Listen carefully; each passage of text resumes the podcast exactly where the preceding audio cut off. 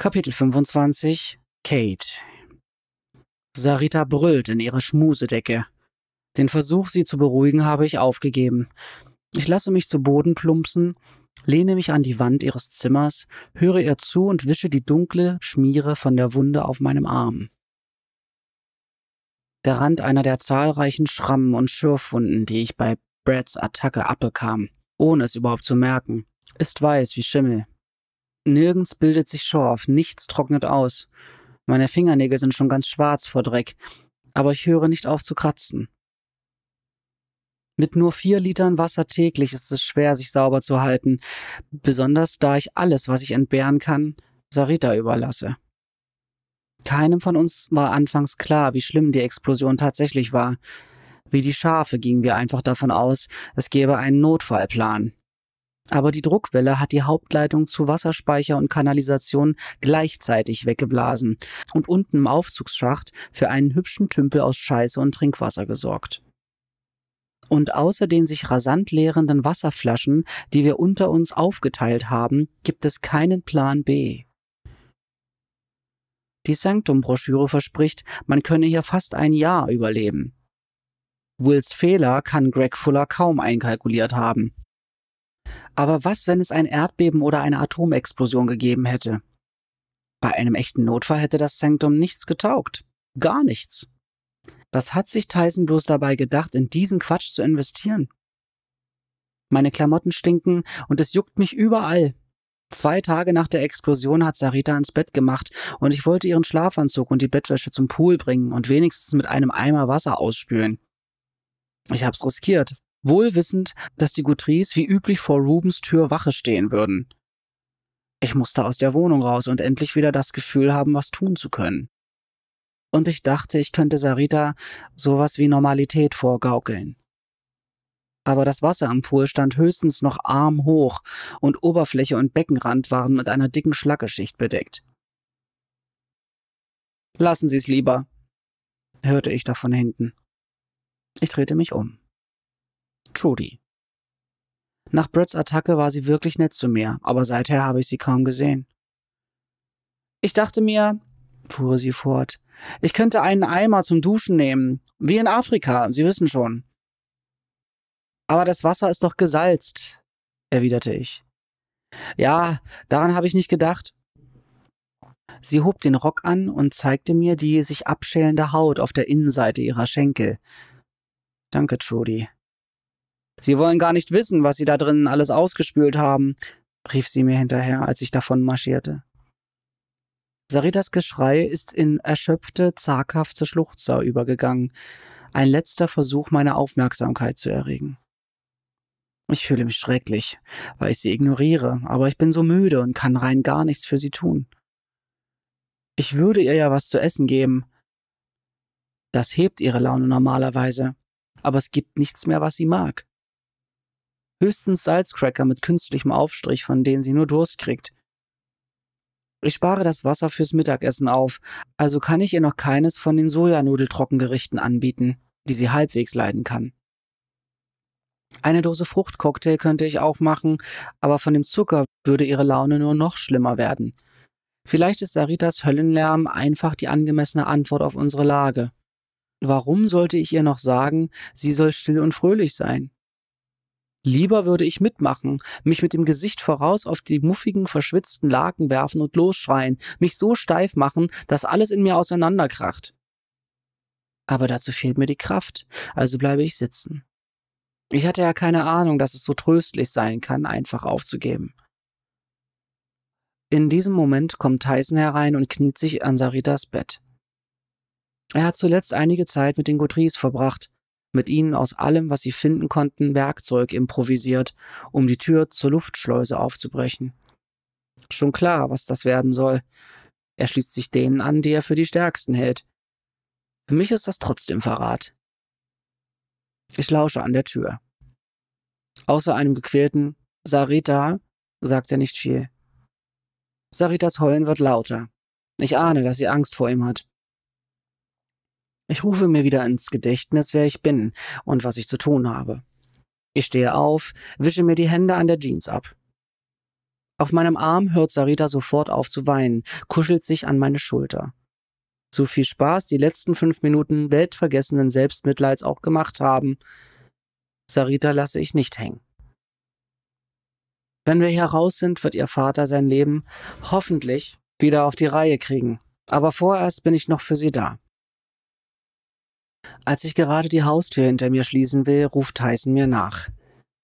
Wohin gehst du mit ihr? Mir gefällt nicht, wie er mich ansieht. Zu direkt, fast wie Brett Guthrie, als wären Sarita und ich sein Eigentum und keine Individuen. Raus, spazieren, antworte ich. Ich blicke ihn an, setze Sarita ab und schiebe sie mir schützend zwischen die Beine. Ich will nicht, dass sie rausgeht, solange da ein Mörder rumläuft. Das ist doch Unsinn, Tyson, tadle ich ihn, so bestimmt wie ich nur kann. Sarita darf das auf keinen Fall hören, soll unbedingt glauben, Gregs Tod wäre ein Unfall gewesen. Mach dich nicht lächerlich. Ich runzle die Stirn und nicke in Richtung Sarita. Sag doch sowas nicht vor seiner Tochter, du Idiot. Doch er kapiert den Wink nicht. Cam meint, wir sollten uns verbünden. Gegen wen? Wir müssen Will dazu bringen, die Kombination für den Safe rauszurücken, Kate. Mit den Waffen könnten wir vielleicht. Ich höre gar nicht weiter zu, drehe mich einfach um, ziehe Sarita hinter mir her und schlage die Tür zu. Was hat Daddy gesagt, Mami? Gar nicht, Süße. Ich gehe vor ihr in die Hocke. Und ich bin nicht deine Mami, weißt du noch? Ich bin Kate. Das Bild in deinem Album, weißt du? Das ist deine Mami. Du darfst sie nie vergessen, Sarita. Sie nimmt es gelassen hin. Wohnt hier drin ein Monster? Ist es der Mann mit dem ganzen Blut, den wir gesehen haben? Nein, Süße. Das war ein Mensch. Er hieß Greg Fuller. Er hatte einen Unfall. Ich glaube Ruben Montoyas Geschichte. Greg hatte ganz bestimmt einen Unfall, und Ruben war nur auf der Suche nach irgendwas, was ihm in seinem Versteck nützlich hätte sein können. Ein Mörder ist er garantiert nicht, und das sage ich nicht nur, weil er mir geholfen hat, Brad zu entkommen. Es wurde überhaupt niemand ermordet, und die einzigen Monster hier sind dieser kranke Junge und seine verkrachten Eltern. Ich will nicht so lange auf dem Flur rumtrödeln, falls Tyson uns folgt, obwohl ich mir das kaum vorstellen kann. Wozu sollte er auch? Er ist nicht der Typ für so etwas. Nur, wo sollen wir hin? Wir könnten zum Schlackepur spazieren oder vom Sechsten aus dem Scheißetümpel im Aufzugsschacht besichtigen oder rauf zum Ground Zero im Aufenthaltsraum. Ein paar der anderen haben versucht, den Schutt wegzuräumen und die Möbel sauber zu machen, aber als ich das letzte Mal oben war, lagen immer noch überall scharfe Metallteile und Betonbrocken rum. Nicht gerade ein sicherer Spielplatz für ein Kind. Ich beschließe, zum einzig angenehmen Ort im ganzen Sanktum zu gehen, auch wenn ich mich seit gestern von dort ferngehalten habe. Eugene lässt uns rein und Jay blickt vom Sofa auf, verzieht das Gesicht beim Versuch, mit den geschwollenen Lippen zu lächeln. Am Hals hat er einen rötlich-grauen Ring, fast als hätte er sich schmutzig gemacht. Ich kann ihn kaum ansehen. Das alles ist meine Schuld. Ich fand die Vorstellung einfach echt nett, dass wenigstens Gina und er in dieser Sickergrube ein bisschen Freude finden würden. Aber wenn ich nur einen Millimeter über meinen bescheuerten Drang, die Heldin zu spielen, hinausgedacht hätte, wäre mir sofort klar gewesen, wie das enden würde. Tut das weh? fragt Sarita und will Jays geschwollenes Auge anfassen. Er zuckt zurück, schenkt ihr aber ein weiteres, schmerzverzerrtes Lächeln. Brauchst du was gegen die Schmerzen, Jay? fragt Eugene. Ich drehe mich nach ihm um. Irgendwie ist er anders. Härter. Zorniger. Man sollte sich nie mit Eltern anlegen. Geht schon, Dad. Ich sehe mal nach deiner Mutter. Jay seufzt. Sie weiß immer noch nicht, wie das passiert ist, erklärt er dann. Zumindest nicht in allen Details. Moms, sie ist krank, aber auch sonst. Ich will gar nicht wissen, was sie Brad antut, wenn sie das erfährt.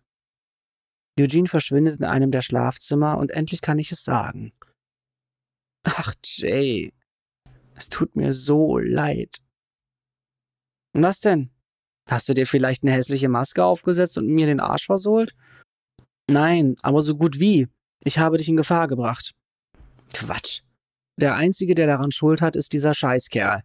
Nicht alles im Leben ist so eindeutig, aber das hier ist es definitiv.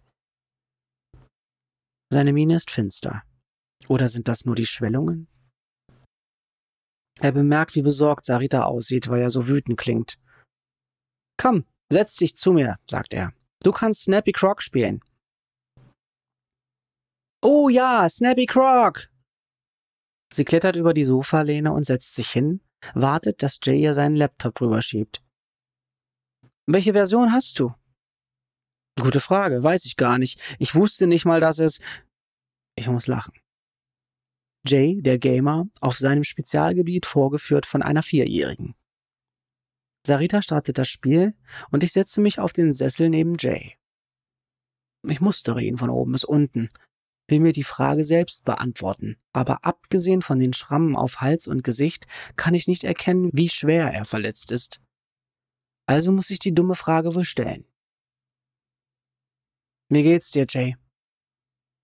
Er zuckt mit den Schultern. Naja, körperlich wie von einem Lastwagen überfahren, aber ich werd's überleben. Und sonst? Ich klopfe mir leicht auf die Brust, tippe mir an die Schläfe. Nicht körperlich? Sonst bin ich schei. Er erinnert sich wieder daran, dass ein Kleinkind anwesend ist und senkt die Stimme. Sonst bin ich wütend. Die können ihm sowas doch nicht durchgehen lassen. Genau wie bei dir. Ich weiß, antworte ich. Und ich habe Angst um Gina. Ich habe keine Ahnung, was die ihr angetan haben oder noch antun. Hast du sie gesehen? Nein, aber Tyson ist andauernd bei den Guthries und wenn was wirklich Schlimmes passieren würde, würde er wohl was sagen. Hoffe ich zumindest. Hängt er immer noch mit denen rum? Ich will vor Sarita lieber nicht allzu viel erzählen. Ja, bei jeder Gelegenheit, als wäre er ihrem Clan beigetreten. Will sich wohl bei ihnen einschleimen, falls es richtig übel wird. Und das ist noch nicht alles. Irgendwas ist da schon früher vorgefallen zwischen Tyson und den anderen hier. Muss wohl bei diesem Verkaufswochenende im April gewesen sein, denn vorher kannte sich von denen ja niemand. Ich habe einen Verdacht, der auch erklären würde, wieso Tyson sich so merkwürdig benimmt. Ich neige den Kopf leicht in Richtung Sarita aber ich habe keine Beweise. Das kapiere ich sowieso nicht, sagt Jay. Da war dieses Verkaufswochenende und all diese Leute haben sich in dieses Rattenloch eingekauft, aber wieso? Ich verstehe nicht mal, wieso mein Dad das gemacht hat. Sein Blick huscht kurz in Richtung Schlafzimmertür. Gut, das verstehe ich schon irgendwie, aber auf einmal wird mir Tysons Beweggrund für die Investition klar.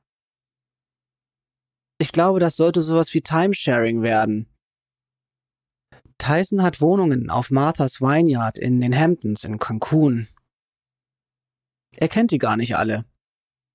Oft kauft er sie, bevor sie fertig sind und verkauft sie sofort weiter. Aber das hier ist doch wohl was anderes, erwidert Jay. Die hier sind zum Überleben gedacht und nicht um Urlaub zu machen.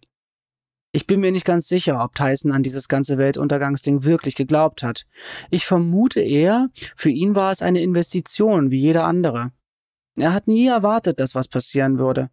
Aber als das Virus auftauchte, hatte er nun mal die Eintrittskarte ins Sanctum. Das allerdings nicht fertig war.